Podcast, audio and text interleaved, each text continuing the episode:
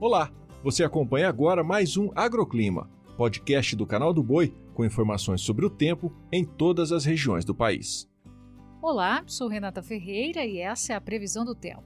Hoje o dia será marcado por chuva intensa em praticamente todo o estado do Rio Grande do Sul. Isso acontece por conta do avanço de uma nova frente fria que vai espalhar fortes temporais em quase todo o estado gaúcho, com trovoada, ventania e eventual queda de granizo. Nas demais áreas da região sulista, como Santa Catarina e Paraná, sensação de calor aumenta e o tempo segue firme.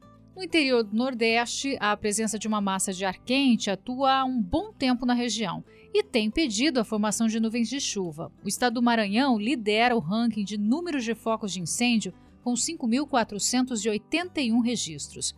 Atrás dele está a Bahia, com 3.541.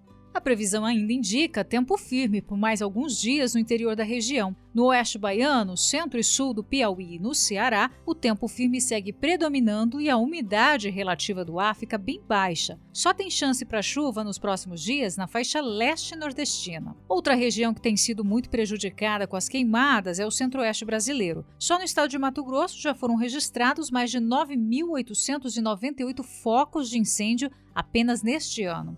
O clima seco e as altas temperaturas, como as observadas nesta semana, também contribuíram para o aumento desses registros.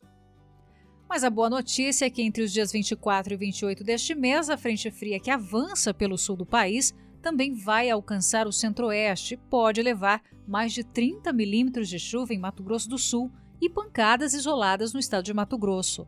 E essa chuva segue na região também durante os primeiros dias de setembro. Hoje, tem chuva prevista para a região norte, mais precisamente entre Roraima e o norte do Amazonas, com temporais isolados durante a tarde e intercalados com períodos de tempo abafado. Já no centro-oeste, sudeste, Paraná, interior nordestino, sul do Pará e no Tocantins, tempo seco e muito quente com possível recorde de tarde mais quente do inverno em São Paulo, Minas Gerais, região centro-oeste e no Paraná. O agroclima pode ser acompanhado também na programação do Canal do Boi e em nosso portal, o sba1.com. Até a próxima!